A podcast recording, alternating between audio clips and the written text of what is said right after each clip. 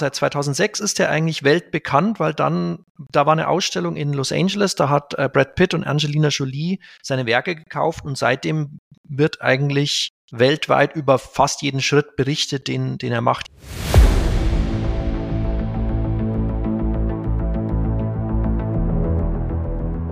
Lecker Kunst, leicht verständlich. Ein Podcast von und mit Michael Neute.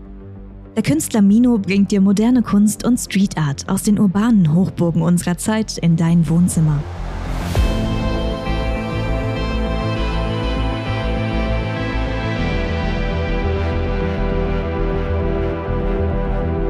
Ja, heute eine neue Folge von Lecker Kunst, leicht verständlich. Für mich heute eine große, große Freude. Jetzt kommt mein Thema Street Art, Stencil Kunst, kommt hier zum Tragen, Graffiti. Und ich habe die große Freude, einen absoluten Experten, einen Kunsthistoriker, einen Autor, einen Lehrbeauftragten und Forscher in diesem Bereich hier begrüßen zu dürfen. Wir haben uns vorweg äh, geeinigt, dass wir uns duzen. Ich begrüße nun Dr. Ulrich Blanchet.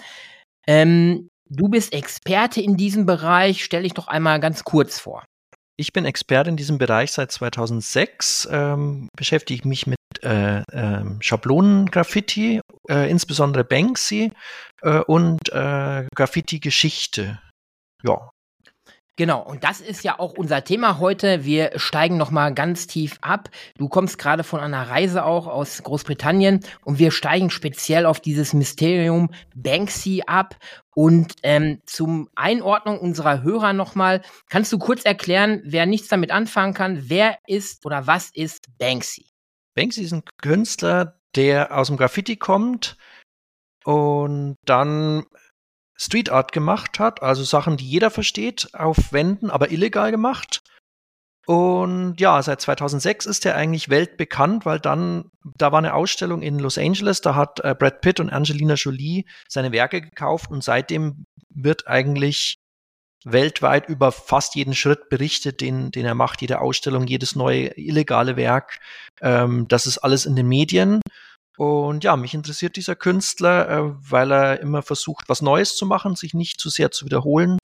Ja. Gehen wir noch mal einmal ein. Ich komme ja selber mit meiner Kunst ähm, aus diesem Bereich, Graffiti, Street Art, Urban Art und transformiere das ja auf Leinwände und bringe es so den Leuten ja ins Wohnzimmer. Das ist ja meine Art von Kunst. Ähm, Gehen wir noch mal tiefer rein für die äh, Hörer, die sich darin noch nicht so gut auskennen.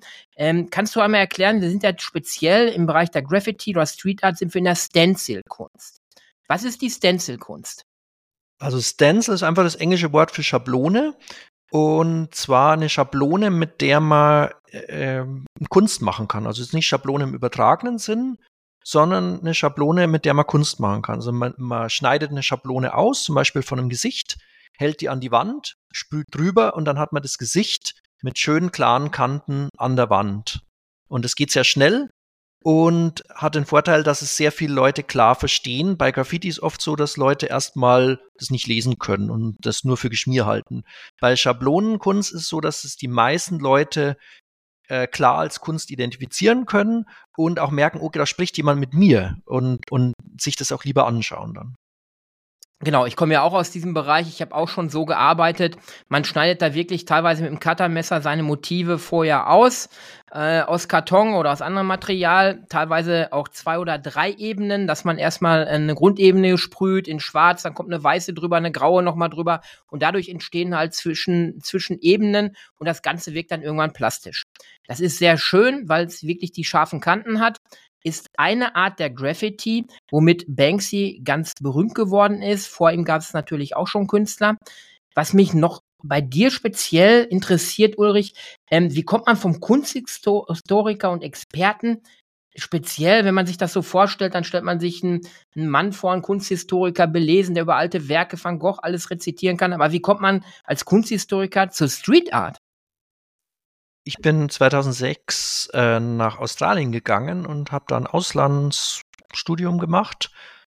Und bei der Gelegenheit war ich in Melbourne und habe da ganze Straßenzüge voller Stencil-Kunst gesehen. Und davor hatte ich schon einfach Kontakt über australische Freunde. Ähm, da war ein, war ein Freund von mir, der hieß Shanu und der hat mich auf die Banksy-Webseite gebracht, weil der nämlich selber Schablonen-Graffiti gemacht hat in so einem studentisch-aktivistischen Kontext. Und ich fand es toll und habe da auch sozusagen mitgeholfen ein bisschen. Und der hat mir dann diese Webseite gezeigt und das war mir halt für mich völlig unbekannt. Ich kannte auch niemanden in Deutschland, der den schon mal kannte. Ähm, und ab dann war ich, war ich angefixt. Also es hat mich einfach, ich habe dann dieses Buch mal äh, von ihm, Wall and Peace, äh, in, einem, in einem Shop gesehen und, und äh, in einem Museumsshop. Und dann habe ich das sozusagen, ich stand da eine Stunde in diesem Laden und habe das einfach Bild für Bild durchgeblättert und war eh auf der Suche nach einer Abschlussarbeit-Thema und das war dann mein Thema für meine Magisterarbeit damals. Mein Prof hat gesagt, ja, kenne ich nicht, noch nie gehört, aber interessiert mich, weil mein Prof eben auch was Richtung Kunst im öffentlichen Raum gemacht hat und da offen war und äh, deswegen und ja, auf einmal wurde dann dieses Thema äh, äh, groß und bekannt und in den Medien, aber das war zu dem Zeitpunkt nicht absehbar. Ja. Und, aber es interessiert mich weiterhin. Ja.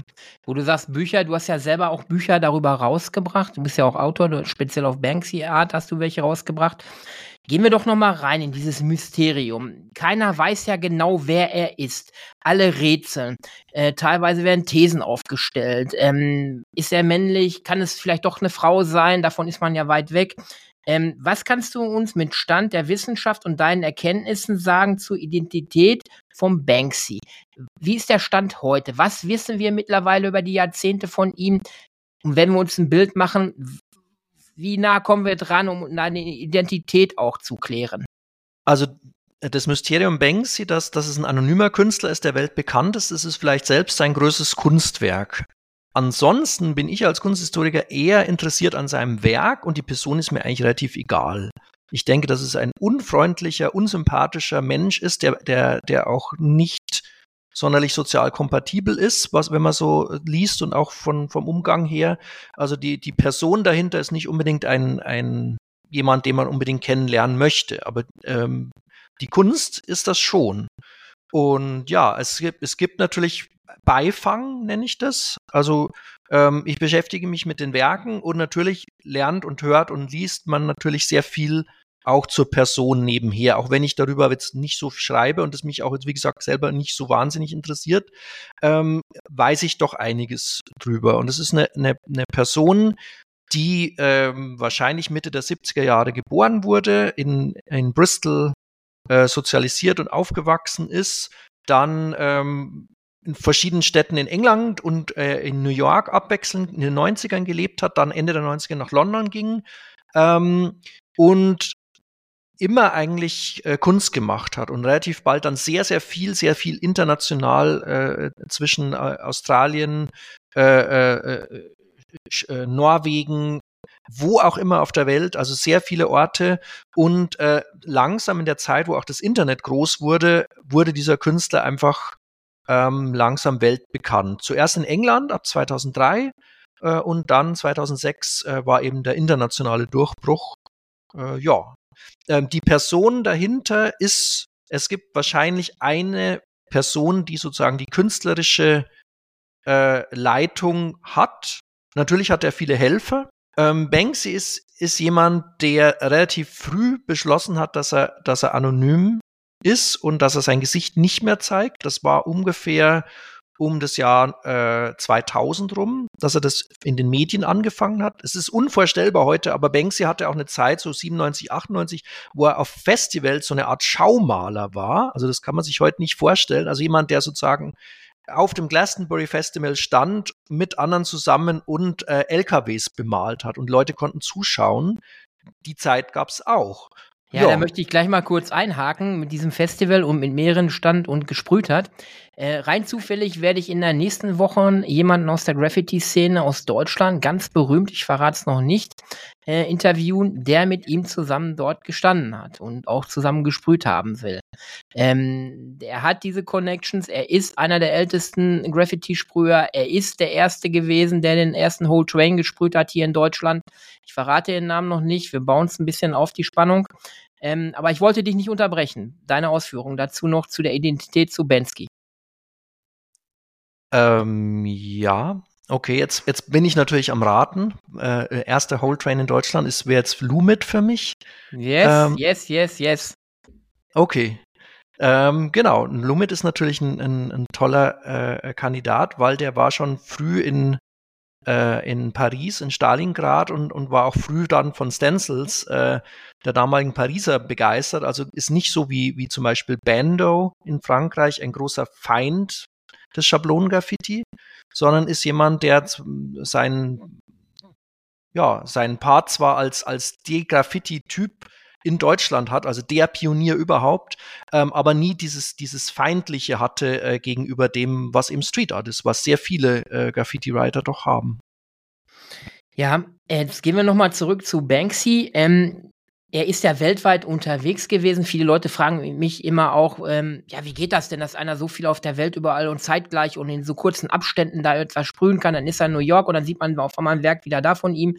Ähm, ich glaube, die Leute haben auch noch nicht begriffen, dass es auch eine komplette Marke ist. Banksy ist ja mittlerweile eine Marke. Er hat ja Helfer um sich herum, die teilweise Vorarbeiten für ihn ausführen und er dann letztendlich die Feinarbeiten macht oder vor Ort dann seinen Kürzel drunter macht und vieles auch für ihn abgearbeitet wird. So darf man sich das, glaube ich, vorstellen, ne?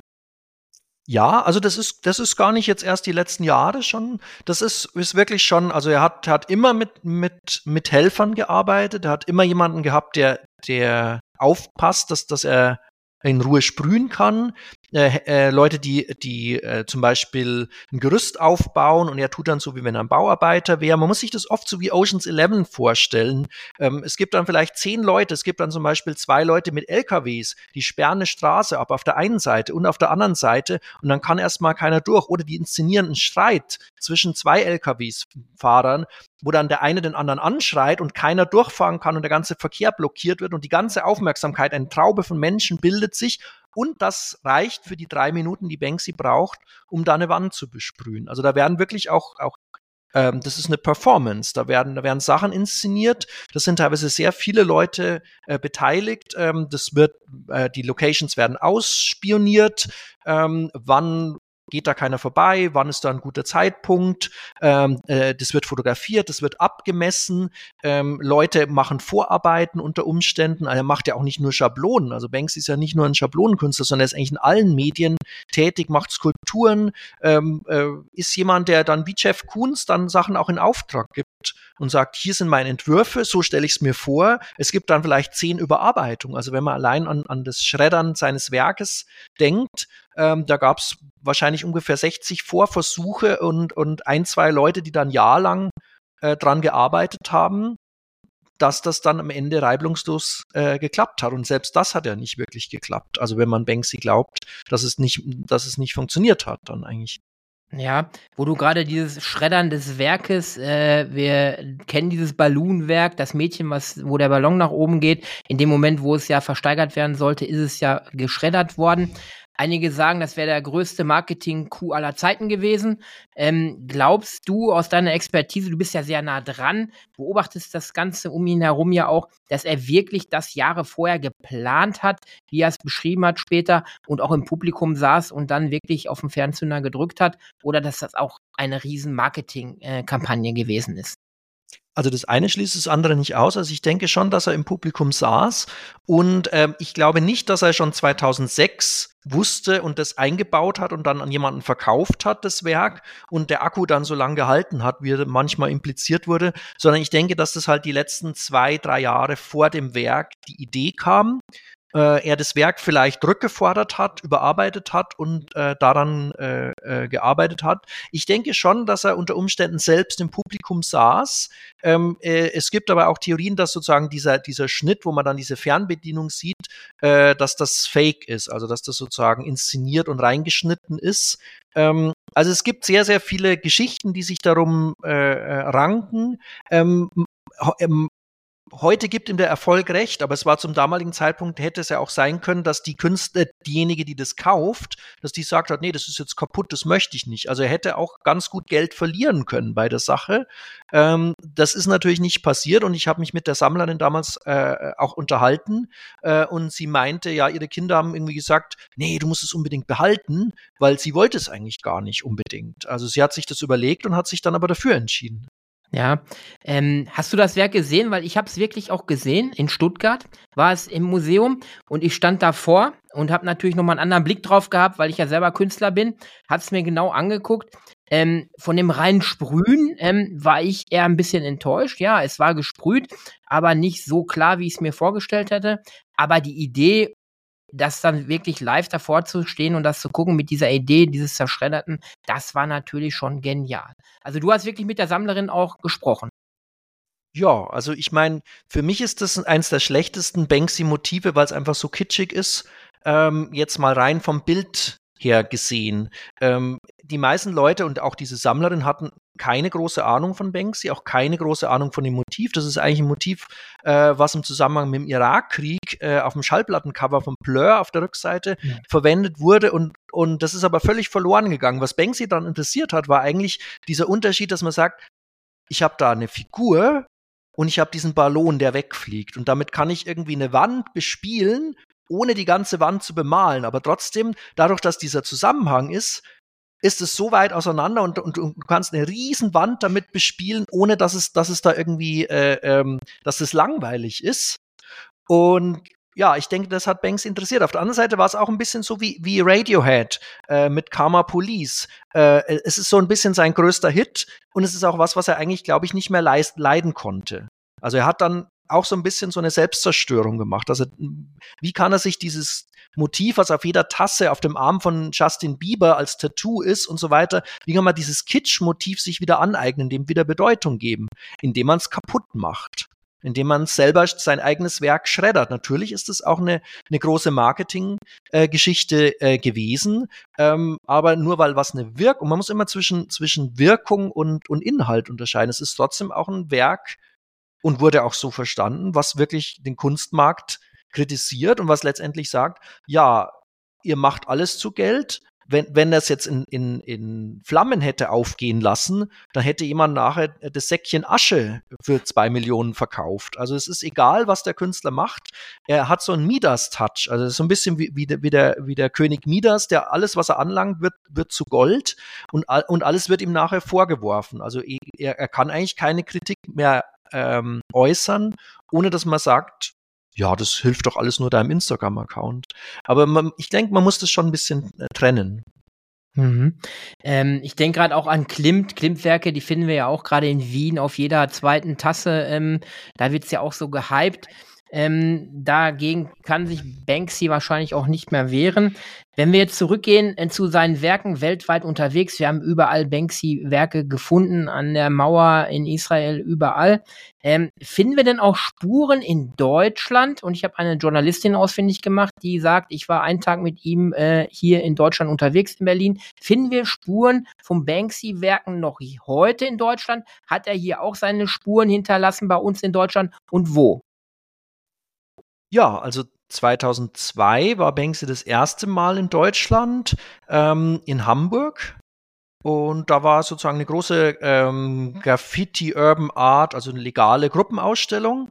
Äh, Im Zuge dessen haben eigentlich die meisten Leute, die da aus einem illegalen Kontext kommen, natürlich auch in Hamburg illegal gesprüht. Und es gibt ein, äh, eine Schablone in Hamburg von 2002, die noch da ist ähm, die auch, da gibt es diverse Anschläge und äh, man hat auch versucht, die zu vernichten. Es waren sehr viel mehr vorher, ähm, aber es gibt eins, was eben immer noch da ist, was als authentisch gilt. Äh, das ist der sogenannte Bombhugger, also ein, ein Mädchen, was eine, eine Fliegerbombe umarmt.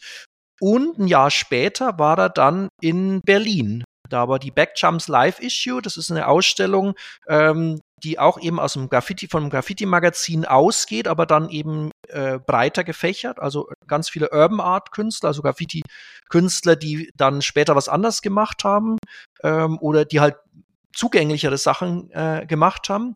Und bei dieser Ausstellung ähm, hat er auch einen Raum bespielt, aber auch äh, ganz viele Werke in der Stadt äh, hinter, hinterlassen.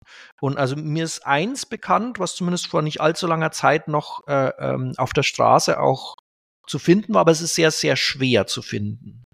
Aber die meisten sind in Berlin eigentlich auch, äh, also ich glaube eigentlich bis auf das eine alle, alle weg.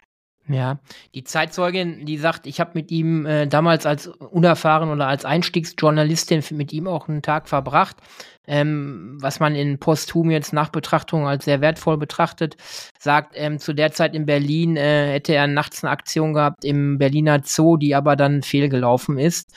Ähm, deshalb scheint es auch authentisch zu sein. Ähm, jetzt gab es ja auch teilweise Berichte in den Medien, ja, hier Banksy-Werk in Deutschland. Ähm, die Frage ist, wenn ich auf einmal vor so einem Werk stehe, als Künstler kann man Banksy auch nachahmen. Woran erkenne ich denn auf einmal, ja, das ist ein Original? Also ich, ich denke noch, noch mal einen kurz mal zu, dazu zurück. Ich denke, der Grund, weswegen Banksy seitdem nicht mehr in Deutschland war, ist, dass er damals in Berlin verhaftet wurde.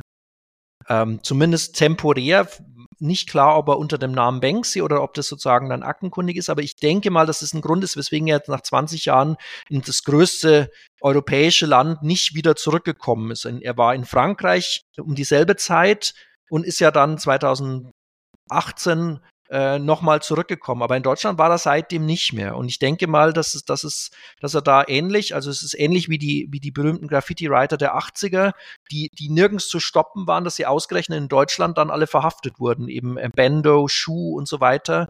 Ähm, äh, und ähnlich ist es eben Banksy 2003 auch äh, passiert. Ähm, also das nur, nur, nur dazu.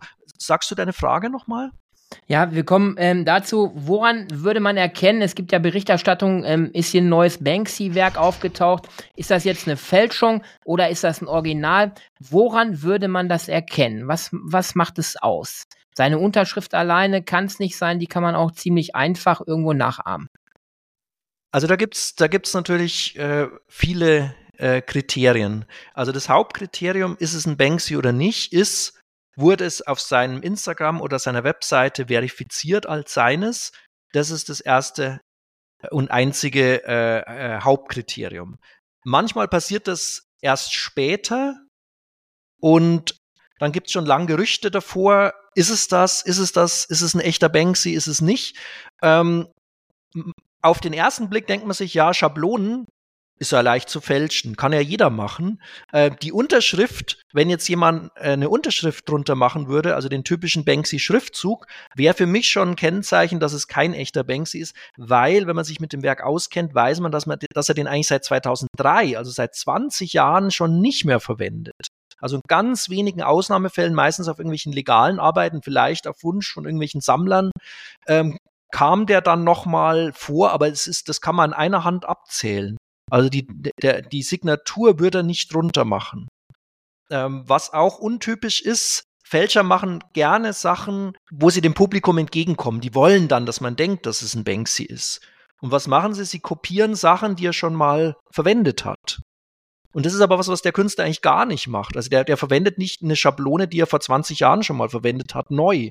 Nochmal, genau so. Das würde er nicht machen.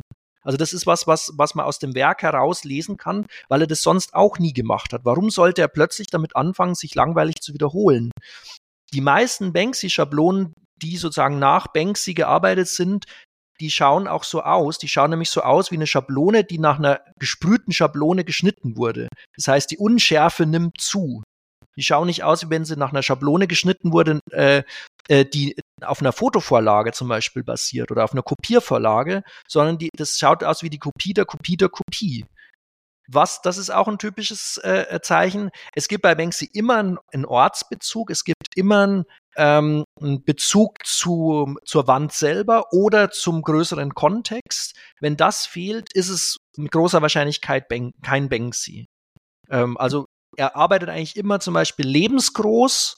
Also wenn eine Ratte, wenn er eine Ratte abbildet, dann ist sie so groß wie eine Ratte und läuft auf der Ebene von der Ratte. Wenn eine Ratte auf einmal irgendwo in der Luft schwebt, ist es mit großer Wahrscheinlichkeit kein Banksy. Also er macht nicht dieselben Fehler nochmal, er will sich auch nicht wiederholen. Mhm.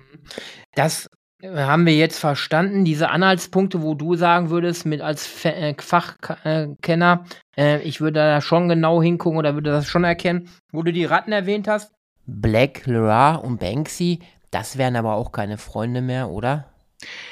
Black, Lyra und Banksy haben eine interessante äh, äh, Geschichte.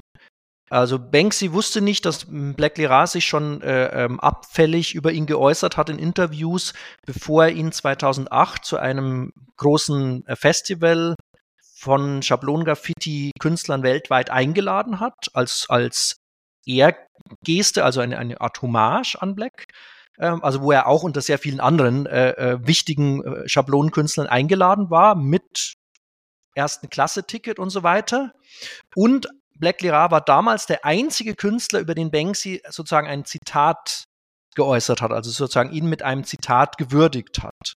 Und da sagt er, äh, jedes Mal, wenn ich denke, ich habe irgendwas äh, einigermaßen Originelles geschaffen, stelle ich fest, dass Black Lira es schon 20 Jahre früher gemacht hat. Und das ist ein Zitat, was sehr oft falsch verstanden wurde, nämlich als Banksy macht Black Lira nach. Aber oft äh, bei diesen Sachen, was ist neu an Black? gewesen in den 80ern. Er hat was groß gemacht. Das haben andere vor ihm auch gemacht, aber er hat es häufig gemacht. Er war nicht der Erste, glaubt es aber selbst. Und ähm, Banksy hat schon mit Schablonen gearbeitet, bevor er das Werk von Black Lira kennenlernte. Banksy hat schon Ratten gesprüht, bevor er das Werk von Black Lira kennengelernt hat, weil das hat er erst durch Tristan Manco äh, kennengelernt, der 2002 ein Buch veröffentlicht hat, wo beide drin sind. Und da, da hat Banksy schon fünf Jahre Schablonen gemacht. Also die, wenn Black sagt, er ist derjenige, der Banksy beeinflusst hat, mit Schablonen zu arbeiten. Banksy hätte die Schablonen von ihm geklaut. Es stimmt nicht. Es gibt eine andere Geschichte und das ist jetzt auch in der Ausstellung Glasgow ist das mal wieder bestätigt worden. Es gibt eine andere, einen anderen Stammbaum. Banksy hat angefangen mit Schablonengraffiti aufgrund einer in Deutschland völlig unbekannten ähm, Anarcho-Punk-Band, die heißt Krass. Das sind Engländer. Ähm, die haben schon 1977 angefangen, also vier Jahre vor Black mit, Scha mit Schablonen. Die haben schon 1979 eine Schallplatte veröffentlicht, äh, wo Schablonen-Graffiti auf dem Cover ist. Und diese Platte, wo hängt die? In, in der Banksy-Ausstellung im Kinderzimmer. Ähm, da hängt ein Plattencover von Krass. Pla Krass liegt auf dem Plattenteller. Das ist das, was er gehört hat. Dann hört man ein Interview von äh, Robert Del Naya. Robert Del Naya, der Sänger von Massive Attack. Was sagt er? Ja, das erste Mal, dass ich mit Schablonen in Berührung gekommen bin, war durch Krass. Hab das auf dem Schallplattencover gesehen. Und The Clash, die haben Schallplatten beigelegt, als äh, äh, Stencils beigelegt. Ja, du hast ihn erwähnt, äh, Robert Denaya von Massive Attack. Diese Verbindung auch. Da gibt es ja diese große äh, äh, Spannung drum. Ist er es oder ist er es nicht? Ähm, wie ist deine Meinung dazu? Robert Del Naya ist sehr wichtig für Banksy und das sagt Banksy auch an mindestens drei Stellen in Interviews ausgesprochen.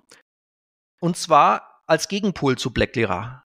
Er sagt, das ist der Typ, der mich dazu gebracht hat, Graffiti zu machen. Robert Del Naya hat mich dazu gebracht, mit Schablonen zu arbeiten, mit Graffiti äh, anzufangen. Robert Del Naya hat sehr oft mit Banksy zusammen ausgestellt. Ähm, ist aber eine Generation vor ihm. Der ist zehn Jahre älter und Robert Del Naya sagt selber, ja, ich habe eine Weile war ich dann irgendwie nur noch Rockstar und habe irgendwie gar nichts mehr mit Kunst gemacht, wenn nicht Banksy alle einmal im Jahr angerufen hätte und gesagt hat, jetzt mach mal was für unsere Gruppenausstellung. Ähm, also er hat dann Robert Del Naya wurde wieder ein bisschen aktiviert, ähm, Kunst zu machen und auch Schablonenkunst. Und man muss dazu wissen, und das wird oft verschwiegen, also Robert Del Naya ist der, der hat die Position von zum Beispiel Lumit ähm, in England. Das ist der erste Graffiti-Writer in Bristol. Es gab noch ein, zwei, die in London ungefähr zeitgleich ist, aber man kann ihm sozusagen diesen Status zusprechen. Das ist der erste, der ist eine, der ist eine Doppelbegabung. Das ist jemand, der sowohl Trip-Hop mit erfunden hat, als auch der erste Graffiti-Writer ist. Und womit hat er angefangen? Mit Punk-Schablonen. Und dann hat er erst Freihand-Graffiti gemacht und dann ist er wieder zu Schablonen zurückgegangen, hat dafür, ist dafür ziemlich gebasht worden, hat, und dann hat er damit aufgehört, so 1988 rum, und dann hat er Massive Attack äh, äh, gemacht. Das sind zwei verschiedene Leute, die sind befreundet, aber äh, es ist nicht die gleiche Person. Ja, das ist sehr spannend. Ähm, Robert Denaya und Massive Attack und die ganze Geschichte auch mit, äh, als Writer. Da könnte man eine eigene Podcast-Folge drüber machen. Der ist nämlich so spannend. Vielleicht kommen wir da auch nochmal zusammen, dass du auch eine Expertise zu bieten. Du hast gerade erwähnt und wir wissen es, ähm, ich weiß es von dir persönlich, du bist gerade wiedergekommen aus deinem Aufenthalt äh, Glasgow. Was für Eindrücke hast du da gewonnen? Wo warst du da genau? Lass uns da kurz mal reingehen. Was hast du mitgebracht?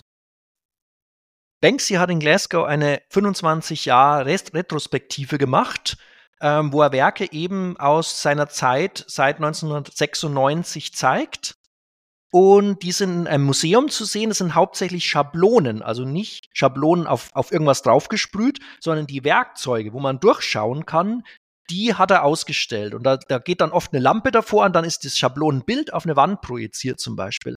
Das ist was, was ich vor zwei Jahren in einer, in einer ganz kleinen Ausstellung auch mal gemacht habe. Also ich gesagt habe, wie kann man das Illegale ins Museum bringen, ohne einfach nur langweilig Leinwandarbeiten zu zeigen? Eine Antwort bei Schablongraffiti, man zeigt die Werkzeuge. Sprühdose und Schablone. Die wurden wirklich verwendet, um Vandalismus zu betreiben. Und dasselbe hat Banksy auch gemacht. Ähm, und das ist auch eine, eine, eine gelungene Geschichte. Für mich interessant war, warum macht er das in Glasgow und äh, wie löst er das? Und für mich als Forscher war es natürlich ein bisschen tragisch, weil er gesagt hat, ihr dürft keine Fotos machen. Ihr sollt in der Ausstellung euch wirklich die Sachen anschauen, keine Fotos. Ihr könnt am Ende einen Katalog kaufen, der kostet auch nicht viel, aber keine Fotos. Und das sehe ich aus, aus Sicht eines Betrachters, finde ich das gut, weil sonst stehen die Leute immer nur davor und machen nur Fotos und mhm. schauen sich die Sachen gar nicht genau an. Wenn du aber Forscher bist, dann willst du natürlich die Sachen dokumentieren, weil sonst hast du nur nachher so einen allgemeinen Eindruck, hast dich in dem Moment ganz stark damit auseinandergesetzt und nachher ist es wieder weg. Was habe ich gemacht? Ich bin selber illegal geworden, in Anführungszeichen. Ich habe mir ein, äh, ein Seil um, um den Hals gehängt mit einem Diktiergerät und habe alles, was ich gesehen und gelesen habe, eingesprochen, alle Texte abgesprochen. Ähm, ich habe alle Bilder, auch in der Reihenfolge, wie der Hängung ist, eingesprochen, meine Gedanken ähm, dazu äh, aufgesprochen. Das war für ein bisschen seltsam für die Leute, die um mich rum waren, weil sie gedacht haben, warum spricht der Mann immer vor sich hin? Ähm, und am Ende, ähm, ich wusste auch, ähm, es gibt ein paar Werke in der Ausstellung, von denen gibt es keine Fotos. Weder online noch im Katalog. Und ich wusste, welche das sind weil ich mich vorher informiert habe. Und von denen wollte ich ein Foto haben. Und was habe ich gemacht? Ich habe mein Handy abgegeben, aber ich hatte ein Zweithandy äh, dabei und bei den ersten drei Fotos hat es auch gut geklappt, aber dann hat mich jemand erwischt, weil ich übermütig geworden bin, weil ich mich auch dumm angestellt habe. Und auch das ist alles auf meiner schönen Audiospur drauf, äh, äh wo ich dann erwischt wurde, ge genötigt wurde, die Fotos zu löschen. Die waren aber sehr freundlich und nett, muss man dazu sagen. Ja, und dann für den nächsten Tag hatte ich einen zweiten Slot gebucht. Was habe ich gemacht? Ich bin in den Supermarkt gegangen, habe mich rasiert, habe meinen Vollbart ab, abrasiert, ähm, habe mir eine andere Hose gekauft, habe mir einen Hoodie angezogen, die Brille abgesetzt und am Einlass war natürlich genau der Typ, der am Tag vor am Ende saß aber er hat mich nicht erkannt. Also ich bin nochmal in die Ausstellung, ich konnte nochmal alles anschauen, ich konnte sie diesmal auch bis zum Schluss anschauen, ich konnte am Schluss auch dann den Katalog kaufen, davor wurde ich herausgeworfen, konnte es gar nicht äh, bis zum Schluss äh, alles anschauen. Ich verstehe ja das auch. Ähm, genau, aber es war, es war für mich sehr interessant. Also der, der Katalog und die Ausstellung ist nicht deckungsgleich. Also was in der Ausstellung zu sehen ist, ist was anderes als was im Katalog ist. Also Großteil ist gleich, aber nicht alles. Und umgekehrt. Und das war für mich natürlich sehr interessant. Ja, sehr, sehr spannend, was du berichtest. Auch diese Tricks, die man sich da einfallen lässt, um ganz viel mitzunehmen aus solchen Ausstellungen. Vielleicht kommen wir nochmal dazu, dann müssten wir nachher nochmal drüber sprechen, ob wir so einen Teil von deiner Audiospur nochmal hier mit reinbringen können, als Spannungsbogen auch, ähm, wie du da live äh, ertappt worden bist. Das finde ich auch sehr spannend. Ähm, zum Ende hin fällt mir noch eins ein, das möchte ich dich gerne fragen. Jetzt werden Banksy-Werke ja mittlerweile in Millionenbeträgen gehandelt. Das sind Sammlerstücke. Ist das noch Urban Art oder ist das Kunst auf Leinwand? Ähm, ist er noch Street Art Künstler oder kann man sagen, er hat sich so weit von der eigentlichen Street Art entfernt und ist absolut im Big Marketing mäßig Business im Kunstbereich? Für mich ist Street Art immer noch das, was illegal ist. Solange Banksy auf der Straße illegal Sachen macht, sind ist es für mich Street Art Urban Art ist für mich alles, was man kaufen kann oder was auf großen Wänden legal gemacht wird. Ich nenne es Hebebühnenkunst. Ähm, und das ist für mich was völlig anderes. Ähm, Banksy ist natürlich eine Marke, ist jemand, der weiß, dass jeder seiner Schritte äh, beobachtet wird und kommentiert wird. Äh, trotzdem hat, ist es jemand, der weiterhin Ideale hat aus meiner Sicht und ähm, nur weil jemand so bekannt ist, dass egal was er macht, dass man ihm jeden Schritt, wenn er sich auch irgendwie äußert, immer sagen kann, ja, der will ja nur bekannter werden, Natürlich kann man das sagen, aber es ist immer nur, aus welcher Warte sagt man das. Oft sagen das Leute, die eben selber vielleicht auch neidisch sind auf seinen Erfolg, weil sie das selber gerne hätten.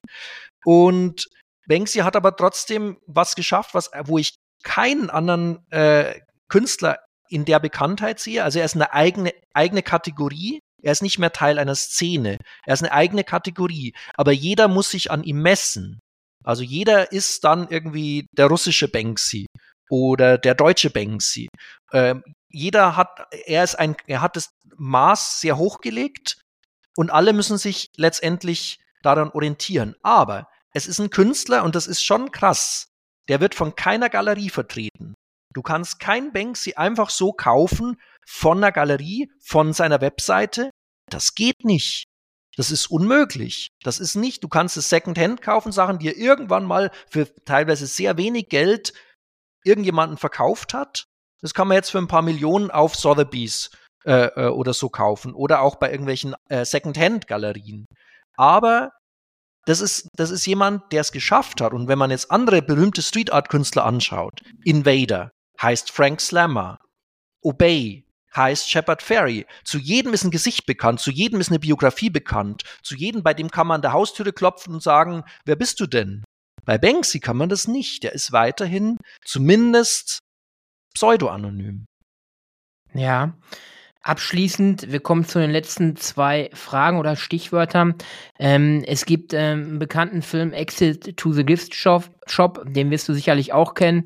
Da spielt Mr. Brainwash, den wir heute unter Mr. Brainwash kennen, auch eine große Rolle. Ähm, was hältst du von dem Film? Ist der authentisch? Ähm, sehen wir da wirklich Live-Mitschnitte, wie sie ähm, nachts gesprüht haben? Ähm, was kannst du uns zu dem Film sagen? Der ist ja nochmal interessant für unsere Hörer, die den vielleicht auch sich anschauen wollen. Der Film wird oft als eine Mockumentary bezeichnet, also eine nicht authentische Dokumentation. Er wurde nominiert für einen Oscar als Dokumentation. Die Leute haben normalerweise auch ihre Hausaufgaben gemacht. Ich kann als Banksy-Forscher dazu sagen, dass ich Hinweise auf diesen Film schon Jahre bevor ich ein Wort über den Film gehört habe, äh, gesehen habe. Also ich habe Mr. Brainwash Kunstwerke schon Jahre davor gesehen. Ich habe Hinweise auf seinen Trailer äh, schon, schon einige Jahre vorher gesehen. Wenn das wirklich äh, gefaked wäre, dann, dann wäre das irgendwie über sechs, sieben Jahre vorher vorbereitet worden.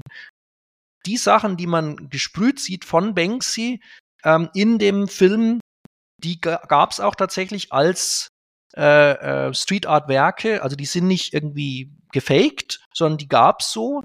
Und ähm, es ist natürlich wie bei allen Sachen so ein bisschen äh, komplizierter. Äh, Mr. Brainwash, Terry Getter ist jemand, der in Los Angeles ein relativ erfolgreicher Mensch davor schon war. Und viele der Wände, auf denen da gesprüht wurde, waren jetzt nicht so, dass Banksy da irgendwie illegal hochgeklettert ist, sondern es waren Wände unter Umständen, wie man hört, die einfach Mr. Brainwash gehört haben.